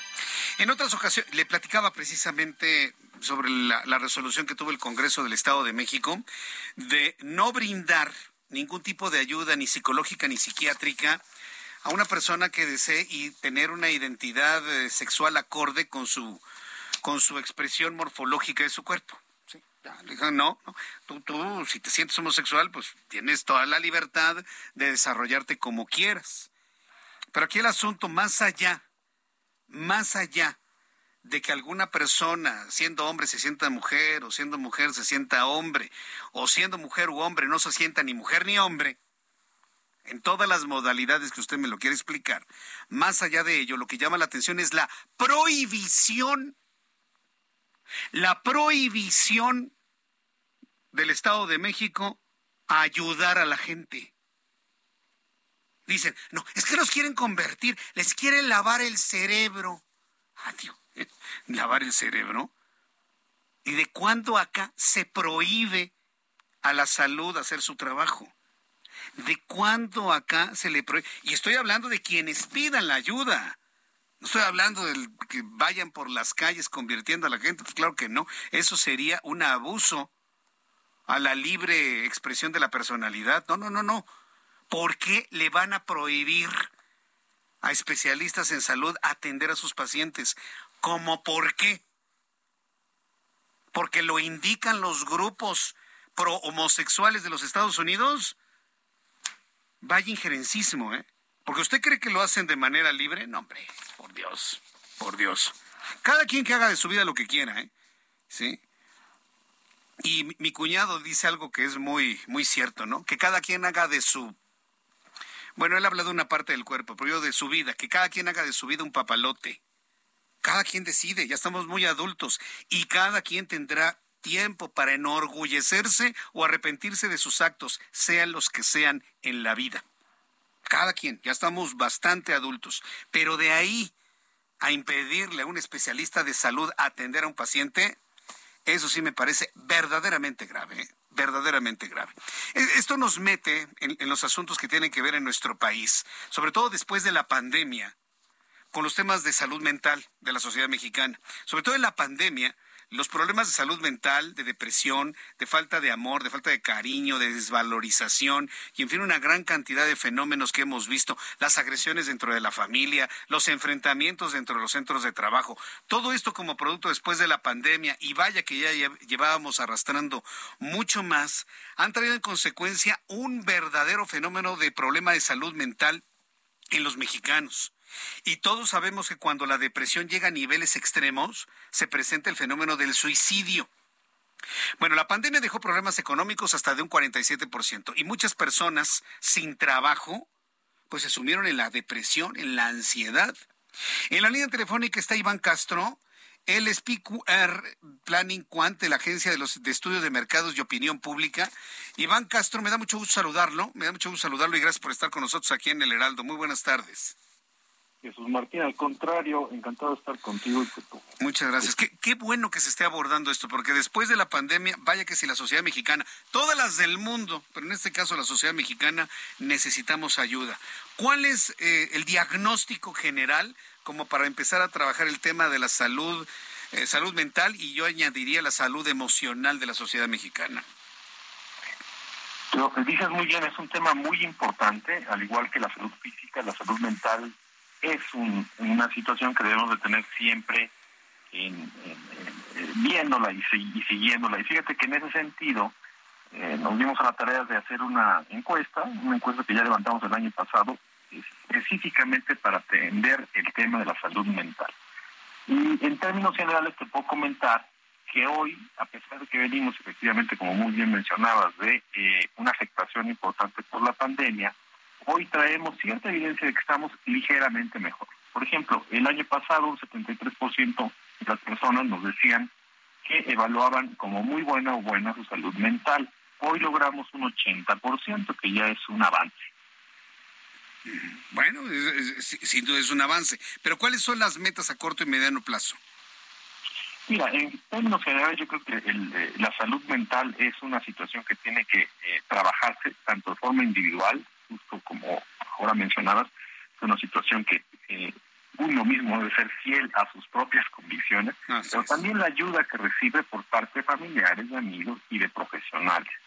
De hecho, por ejemplo, preguntamos cuál es el porcentaje de personas o cuántas personas asistían a, ayudas profesionales, específicamente como eh, psiquiátricas o psicológicas, y mientras en el 2021 un 17% de personas nos dijeron que acudían a ese tipo de, ayuda, hoy solamente son 14%. Entonces podemos pensar que estamos ligeramente mejor en ese aspecto. Bien, ahora, ¿por dónde empezar? Porque eh, eh, podemos empezar con una entrevista como esta, empezar a ser conscientes y demás, pero no tendría que ser esto una acción que tenga que ver con una política pública de salud, con presupuesto para la Secretaría de Salud. Yo le voy a pedir que me conteste después de los anuncios, tengo que ir a los mensajes. Estoy conversando con Iván Castro de Planning Quant, Agencia de Estudios de Mercado y Opinión Pública. Eh, regreso con él después de los anuncios y le invito para que me escriba a través de mi cuenta de Twitter, arroba Jesús Martín MX.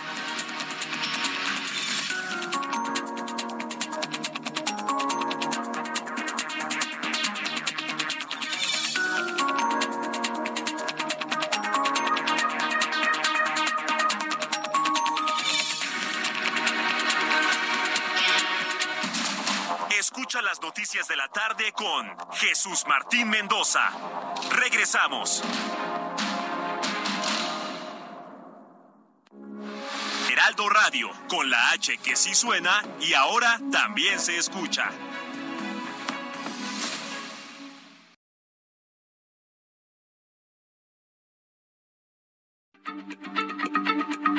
Heraldo Radio, la H se lee, se comparte, se ve y ahora también se escucha.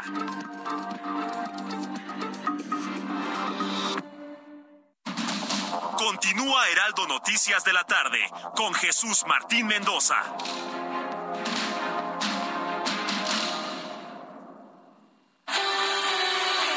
El amor inspira nuestras acciones por México. Reforestando la tierra, reciclando cuidando el agua, impulsando a las mujeres y generando bienestar en las comunidades. Juntos somos Coca-Cola y contigo el amor multiplica.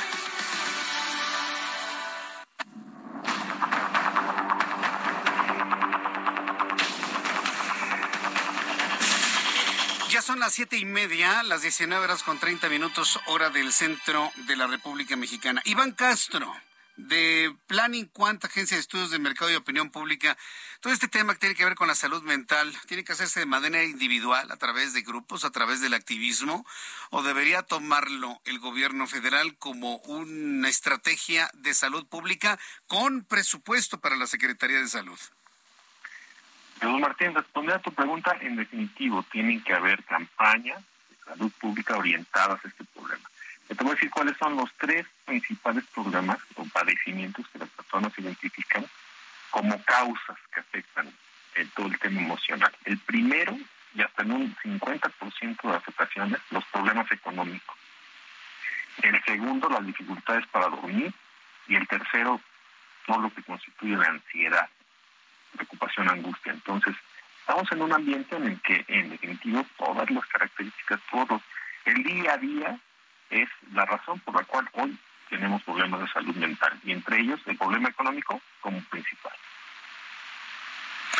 Ahora, e, e, ese es el asunto, porque cualquier persona que necesite una atención de carácter emocional, psicológico, pues nos van a decir que necesitan gratuidad, a lo mejor podrían pagar otro tipo de cosas, pero la salud mental, yo no veo que la sociedad mexicana esté muy consciente de pagarla. Iván. Por el momento no, sin embargo, bueno, es, un, cúmulo de factores, no, no, pasó, tiene que ver con eh, las asesorías profesionales, pero también tiene que ver con eh, eh, que tengamos todos los satisfactores diarios cubiertos. los jefes y jefas de familia de este país pues se enfrentan a una situación bastante compleja, el gran porcentaje de las personas en, este, en, México bueno, están en niveles de pobreza importantes y no es fácil estar a cargo de, de familias. Entonces, todo eso tiene un efecto que eventualmente puede desembocar en situaciones catastróficas como puede ser incluso el suicidio, que ha venido, por cierto, a tasas crecientes de acuerdo con la información del INEGI. Bien, pues eh, Iván Castro, yo quiero agradecer mucho estos minutos de comunicación con el auditorio del Heraldo Radio. Vamos a seguir insistiendo sobre el tema de la salud mental y la salud, emocional en la sociedad mexicana. Muchas gracias por estos minutos. Muchas gracias. Al contrario, Martín, muchas gracias y un saludo a todos. Gracias, un saludo para todos, para todos. Gracias. Hemos hablado con Iván Castro quien es de Planning Quant, agencia de estudios de mercado y opinión pública. Y pues ahora que está por discutirse todo lo que es el presupuesto de egresos en el Congreso de la Unión, vean el tema de la salud mental, ¿eh? No, no, no es una ocurrencia, no es un asunto aislado, de ninguna manera. Lo que necesita la sociedad mexicana no son apapachos ¿no? y mangancha, no. Lo que necesita es atención emocional, atención psicológica, necesita salud mental y el gobierno también está obligado a apoyar a su sociedad, a sus gobernados con ese tipo de salud. Sí, no nada más se trata de darles desenfriolitos. No, no nada más se trata de dar desenfriolitos. Se trata de dar todos los elementos de salud mental y emocional necesarios. Sí, porque la gente está desgarrando, ¿no? Y se quiere enganchar a, a cosas o personas para superar sus problemas emocionales. Y no, no, cada quien tiene que salir adelante de sus problemas. Y los médicos, cuando alguien le pida ayuda a alguien, ofrecer a sus pacientes ayuda y que no haya un congreso que se los prohíba, como ya sucedió ahora en el Estado de México. Increíble. Increíble, indecible, de verdad, sorprendente. El, nivel de, de negación y de permisividad al que ha llegado este pobre país. El nivel de negación y el nivel de permisividad al que hemos llegado, ¿no? Bueno, cuando son las 7.34, al ratito voy a platicar con Juan Musi, él es analista financiero.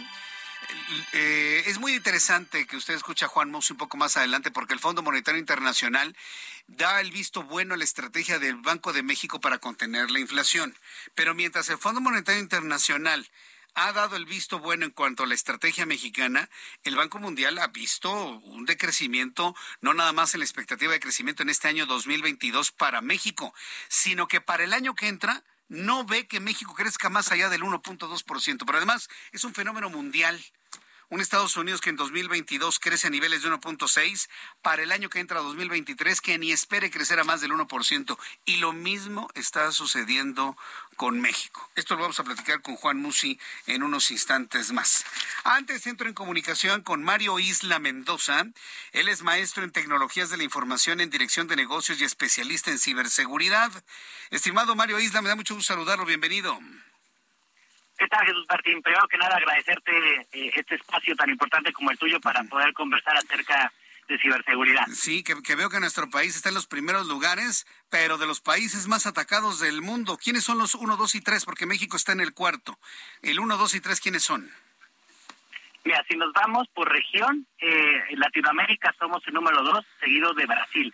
Si nos vamos ya en un enfoque global, eh, los más atacados indudablemente es Estados Unidos, por ahí hay un tema de recepción de ataques por parte de algunos países de la Unión Europea. Las, las estadísticas están unificadas como lo es Unión Europea, pero bueno, ahí ocupamos el deshonroso cuarto lugar y esto obedece un poco también al nivel de madurez tecnológica que presenta el país, pero también al nivel de, economía que tenemos, ¿no?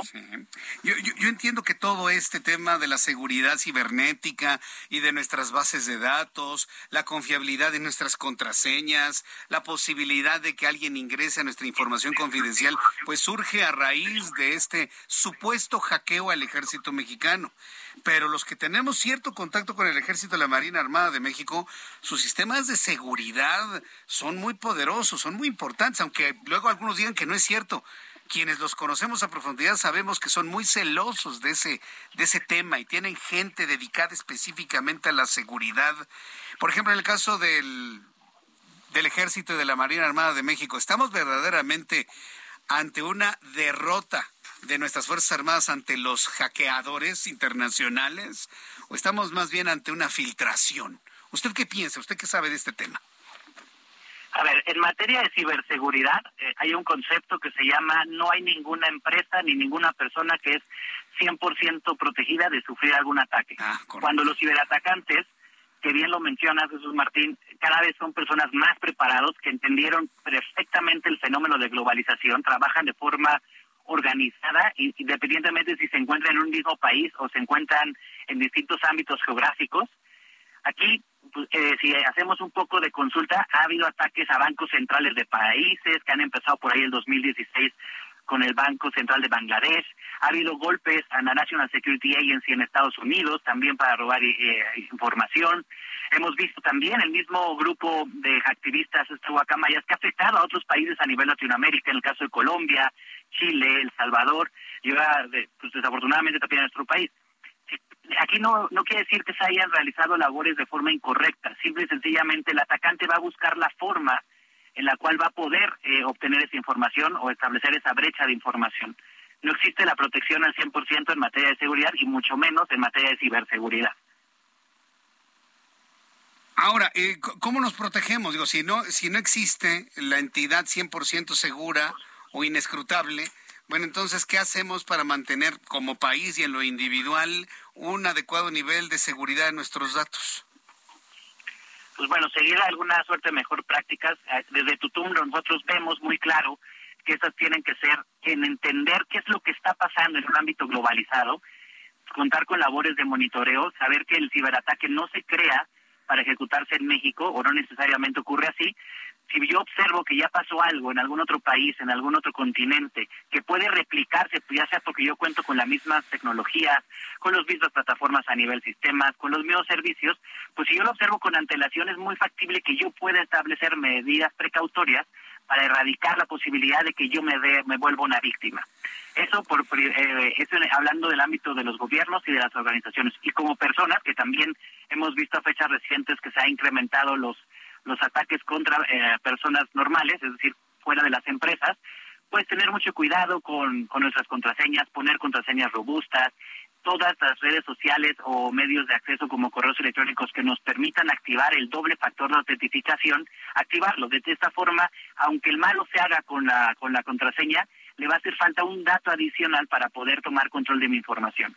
Y de eso se trata, de establecer controles compensatorios o medidas necesarias para fortalecer esa barrera de, protección hacia mis datos y hacia mis activos. eso es importante. Las redes sociales eh, están empezando a recomendar, y otras plataformas, la doble seguridad, es decir, dos contraseñas. ¿Esto ha ayudado de algo o no, en realidad?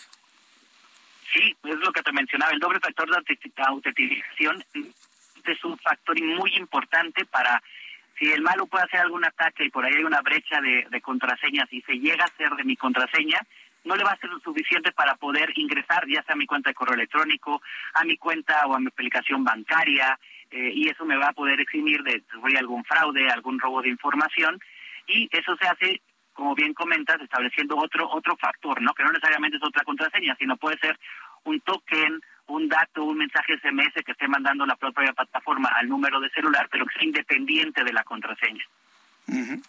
Bien, pues eh, yo quiero agradecer mucho eh, eh, que nos haya tomado la llamada telefónica Mario Isla. Una recomendación final para el público que está escuchando el Heraldo Radio. Digo, para los empresarios que nos escuchan, sus sistemas financieros, contables. ¿Qué recomendación daría usted para mantener suficiente seguridad en datos verdaderamente sensibles? Yo creo que para el tema de las organizaciones lo más importante es no olvidar que cualquier colaborador que esté presente dentro de mi organización eventualmente se puede volver mi primer línea de defensa ante un ciberataque. Y ante ese escenario lo mejor que puedo hacer es capacitar. Con medio de la capacitación vamos a perderle el miedo al ciberataque, vamos a entender de qué se trata, establecer mejores prácticas y mejores controles para no volvernos una, una víctima o que sea mucho más complicado que nos volvamos una víctima. Correcto, pues muchas gracias por este tiempo para el auditorio. Mario Isla, muchas gracias y que tenga muy buenas noches. Igualmente, Jesús Martín. Un Fuerte abrazo, hasta la próxima, gracias. Es eh, Mario Isla Mendoza, maestro en tecnologías de la información en dirección de negocio, especialista en ciberseguridad. Bueno, pues ahí están las recomendaciones. Yo, yo, yo, yo estoy de acuerdo con todo ello en el sentido de que no existe la entidad 100% inescrutable, ¿eh? inatacable, no existe. Pero sí podemos estar a un 99%. Ah, sí, eso es definitivo. Haga contraseñas verdaderamente seguras, verdaderamente poderosas. Digo, usted no es el ejército, usted no es la Marina Armada de México, ni el gobierno mexicano, ni el gobierno de los Estados Unidos. Pero estoy seguro que en sus computadoras, en sus sistemas, tiene información sensible que únicamente va a consumir usted. Vaya, que no consume ni su familia. Eso me queda completamente claro. Ponga contraseñas verdaderamente seguras. Olvídese del 1, 2, 3, 4, 5, 6. Sí. Olvídese. Y es, es relativamente sencillo hacer una, una contraseña poderosa que usted recuerde. Todo lo que tiene que hacer es combinar letras mayúsculas, letras minúsculas, caracteres especiales y números. ¿Sí? Es, es lo que tiene que ser tan fácil, ¿no? Puede usted elegir tres letras mayúsculas en un principio, que usted se acuerde, tres letras minúsculas o cuatro letras minúsculas que usted recuerde claramente, una sucesión de números que no olvide, un carácter que le guste y que nadie más sepa, y repetir la, secuencia de mayúscula, minúscula, y con eso ya tiene usted una contraseña hasta de 15 dígitos. Y usted va recordándolos y verdaderamente le resulta poderoso. Digo, es una recomendación que yo le quiero hacer, pero hágalo también el cuidar nuestros datos está en manos de nosotros mismos. Bueno, son las 7.43 horas del centro de la República Mexicana. Ya le adelantaba que el Banco de México ha disminuido la expectativa de crecimiento de todo el mundo para el año 2023 ya le platicaba que un Estados Unidos bajará su expectativa de 1.6 a 1% de crecimiento. México no puede crecer más allá del 1.2 según el Fondo Monetario Internacional. ¿Qué reacciones puede haber con este anuncio del FMI? Juan Musi, analista financiero, nos tiene más detalles. Mi querido Juan, qué gusto saludarte. Bienvenido. Muy buenas noches. Igualmente, mi querido Jesús Martín, qué gusto saludarte. Buenas noches. Pues mira, no es ninguna sorpresa. Sí. Alguna vez lo comentamos que esto iba a ser un poco, pues, la eh, la, dinámica que íbamos a ver por parte de Fondo Monetario Internacional, por parte de Banco de México. ¿Te acuerdas que cuando platicábamos sobre el paquete económico de México que preveía un 3%, te decía yo, pues ese 3% lo veo muy irresponsable, porque pues evidentemente nadie le estaba vaticinando un crecimiento a México de 3%, se han reducido fuertemente las expectativas, no solo de México, pero también el crecimiento global. Acuérdate que el debate que hoy hay es entre si vamos a ver una recesión muy profunda, una recesión leve, lo que le llaman un aterrizaje suave, o si de plano no va a haber recesión. Me consta que soy un optimista de la vida y de estas cosas, pero a como está el mundo y como están las cosas, francamente creo que sí vamos a enfrentar una recesión. Ojalá no sea una recesión muy fuerte, muy profunda. Y en este entorno en el que los bancos centrales, por el tema de la inflación, todo va ligado, ¿no? El origen de este problema es la pandemia, una pandemia que detona fuertes inflaciones por falta de, oferta, por crisis en las cadenas de suministro. Esta no es una inflación detonada por parte de un consumo y de una demanda exacerbada, es una inflación muy rara, muy atípica, cosa que no veíamos, pues la verdad, eh, pues en la historia reciente. Y los bancos centrales van a seguir actuando. Banco de México va a seguir subiendo la tasa, la Fed va a seguir subiendo la tasa, eh, hay que estar muy en la expectativa. Este jueves es clave, mi querido Jesús Martín. A ver si el jueves podemos platicar, porque el jueves se publica la cifra de inflación en Estados Unidos para el mes de septiembre. Si esta cifra sale mal, la película va a seguir siendo de terror. Si esas cifras empieza a mostrar una baja, una desaceleración en la inflación, las cosas podrían empezar a ver una transitoria y leve mejoría, ¿no? Entonces, pues lo que vamos a estar viendo hacia adelante, no me extraña, es esto, esto que anticipó Banco de México. Hoy mismo el FMI también baja sus proyecciones de crecimiento, no solo para México, para el mundo, para países desarrollados, para países emergentes. Entonces, pues un poco dependerá si la inflación empieza a ceder. Pensemos que este es el origen de todo el problema. Si la inflación empieza a ceder, las cosas pueden mejorar y los pronósticos de crecimiento no se van a seguir deteriorando. Si la inflación no afloja, los bancos centrales van a tener que seguir subiendo tasas y esto es un lastre para la economía y es una señal pues de que puede venir una recesión más profunda. Entonces, no me extraña nada, no es una sorpresa y te digo, pues simplemente darle seguimiento a las publicaciones de inflación de Estados Unidos y del mundo, y si empezamos a ver un cambio de trayectoria o una baja moderada, pues esta película puede cambiar, mi querido Jesús Martín. Sí, sin duda. Bueno, pues, eh, pero depende de todos, ¿no? Nada más de unos cuantos, depende que esto pueda cambiar. Pero cuando te refieres a que si las cosas salen mal el próximo jueves, ¿qué es mal y qué es menos mal, Juan, para el próximo jueves? Para más o menos darnos, darnos una idea, que la inflación se mantenga en niveles de cuánto pues que la inflación en Estados Unidos regrese a la tasa de, mira, estaba en 8 subió 8.5, llegó a estar en 8.9, o estoy, eh, 8 punto, ¿no? 8.9, sí. 8.5, 8.3. Si yo sea parcialmente buena. Si cuando se publique la inflación de septiembre la cifra anual baja del 8.3, empezamos a ver una señal positiva. Voy a decirte un sueño, una carta a Santa Claus. Claro. Sí, te ando perdiendo, Juan. Bajo del 8, eso, eso sería magnífico, ¿no? Si baja del 8 sería magnífico. si está abajo del 8.3 es bueno. ¿Qué sería malo, querido Jesús Martín? Que del 8.3 se regrese 8.6.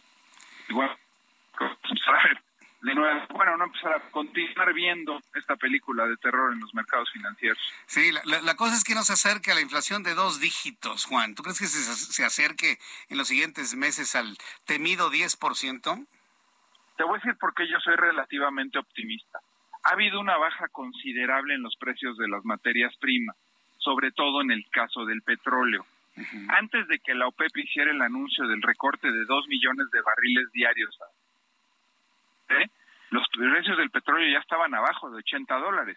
Con este anuncio volvieron a subir arriba de 80 dólares y por eso es que se han metido en una especie de guerra de, abastecimiento de petróleo, la Casa Blanca, concretamente Estados Unidos, que quiere liberar reservas técnicas de petróleo, y la OPEP, de hecho la Casa Blanca calificó de absurda y de que parecían socios de Putin eh, en este en este recorte nuevo, pero además te voy a decir, le hace mucho daño al mundo este nuevo recorte porque si algo nos surge ver y necesitamos ver es que bajen de precio las materias primas y sin duda una de las más importantes es el petróleo. Entonces, yo sí no creo que vamos a llegar a dos dígitos. He visto un descenso, eh, pues mes con mes.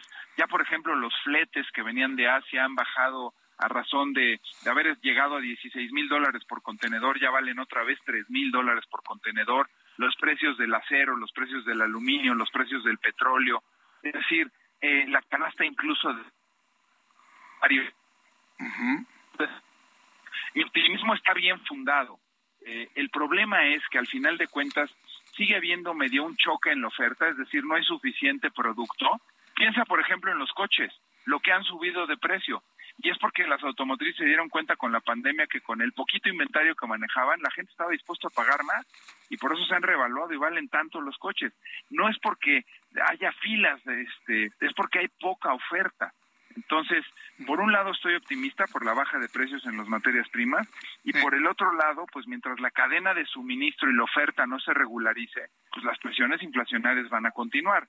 Yo soy optimista y estoy esperando una buena cifra el jueves, la verdad. No extraordinaria, pero buena. Muy bien. Bueno, pues Juan, te marco el jueves para que platiquemos lo que haya informado la Reserva de los Estados Unidos. Por lo pronto, compártenos tu cuenta de Twitter para que el público entre en contacto contigo, vea tus videos, se ponga en contacto contigo para alguna recomendación financiera, patrimonial, etcétera, etcétera. ¿Cuál es, Juan? Claro que sí, mi querido Jesús Martín. En arroba Juan S. me encuentran. Como bien dices, pueden hacerme preguntas relacionadas con economía, finanzas, negocios, arroba Juan S. Musi. Y pues también diario compartiendo un resumen muy breve de un minuto, minuto y medio de qué fue lo más destacado que ocurrió en los mercados financieros. Juan, un abrazo como siempre, muchas gracias y que tengan muy buenas noches. Como siempre, un placer, mi querido Jesús Martín, un abrazo para ti, un saludo para toda la Un saludo, gracias. Juan Musi, arroba Juan S. Musi, arroba Juan S. Musi. Sígalo en Twitter, consúltelo en Twitter, acérquese a él a través de esta plataforma de red social. 7.51, Roberto San Germán, qué gusto saludarte, bienvenido, muy buenas noches. Buenas noches, mi querido Jesús Martín. ¿Ya listo con los deportes? Sí, ya, ya, para platicar de lo que se esperaba. ¿Qué se esperaba de tanto? Pues las chivas. Ah, ya, sí. Ricardo Peláez está fuera. ¿Quieres escuchar? A ver, vamos a escucharlo. Les platico que el día de hoy por la mañana nos reunimos con el Consejo Directivo, con Kenia Vergara, con Yelena, con Diego y con Amauri Vergara, un buen rato en la oficina del presidente, donde me recibieron cuando llegué hace tres años en esa misma oficina y tuvimos una plática larga, la cual para mí va a ser inolvidable, se los quiero manifestar, inolvidable en toda mi vida. Nunca había tenido una plática así, donde hablamos de muchos temas, donde lloramos, donde nos abrazamos y donde nos agradecimos ambas partes el trabajo que se ha realizado en estos tres años. Recordemos que cuando me toca llegar, justo acaba de fallecer el señor Jorge Vergara. Que no se nos olvide ese tema y que esta linda familia a la cual le agradezco todo, este, me abrió las puertas y confió en mí. Entonces, eh, tuvimos una plática larga y, y se tocó el tema, por supuesto, de mi continuidad en la institución y ellos llegaron a la conclusión de que no voy a continuar en la institución. Me agradecieron lo que ha sucedido y yo les agradecí más la oportunidad. Vaya, es una limpia, ¿no? Que empieza dentro de Chivas, ¿no? Pues sí, ya se va Ricardo Peláez, se va a quedar Ricardo Cadena, que es el entrenador, él sí se queda. Él es familiar del dueño de Chivas, pues ¿no? se habla también de Varela y de Manso, que serían familiares, cuñados, que se van a quedar en el puesto. Todo va a quedar en familia, sí. Mira, uno de los problemas que tiene Chivas fue desde que se murió el señor Jorge Vergara, sí. más descanse, su hijo, la vez que a Mauri, pues le toca, se queda con los, lo de las Chivas, pero a Mauri la verdad es que le gusta más el cine, amigo. sí, sí, sí. A, Mauricio, eh, a Mauricio ya está. O sea, perdón. Le gustó más hacer sus documentales para Netflix, para todas las plataformas, pero el equipo no es lo fuerte. Es como el personaje de los polivoces, ¿no? El que quería, quería que fuera Don Chupe boxeador y quería ser arquitecto, ¿no? Es lo, lo mismo voy, que es a lo que voy, o sea, le toca de rebote, o sea, te toca a ti, mijito, pero pues bueno. A ver, también hay que decirlo, fue fracaso de Ricardo Peláez, sí, y lo dice, fracasé. Qué bueno, hay que tener los tamaños para decirlo, sí, ¿no? Claro. Ok. Tuvo éxitos en América, tuvo éxitos en Cruz Azul. En Chivas no pudo. Pero nada más es eso, ¿eh? es el entorno del equipo y también fue la situación de que tampoco le iban los jugadores, es la cuestión del dinero, fue que todo, no tuvo todas las herramientas para crecer. Uh -huh. Y obviamente teniendo a los mexicanos nada más en Chivas, porque no puedes contratar extranjeros, sí. le cuesta un poquito más de trabajo. Y también creo que muchas veces fue la situación de Jorge Vergara de cómo se relacionó en que los jugadores se los vendían carísimos. Uh -huh. Y aquí ya no pudieron. Sí. O sea, Chivas, o sea, el estadio, todas las situaciones, ha sido complicado. Pero Ricardo Peláez ya no está más en Chivas. Muy bien. Mañana más reacciones sobre esta, este anuncio del propio Ricardo Peláez. Te, te vemos y te escuchamos mañana, mi Claro Roberto. que sí, aquí estamos. ¿Sí? Gracias, Roberto San Germán, con toda la información deportiva. Ya nos vamos. Gracias por su atención. Lo espero mañana en punto de las 2 de la tarde, Canal 8.1, Heraldo Televisión. Las noticias con su servidor a las 2 de la tarde en el Canal 8. 6 de la tarde, Heraldo Radio en México y los Estados Unidos. Soy Jesús Martín Mendoza por su atención. Gracias y que tenga usted muy buenas noches.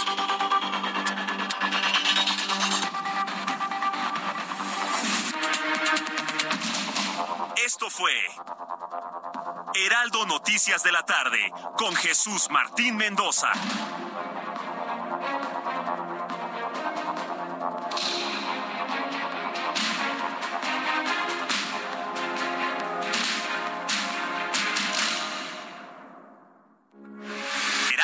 Radio, con la H que sí suena y ahora también se escucha.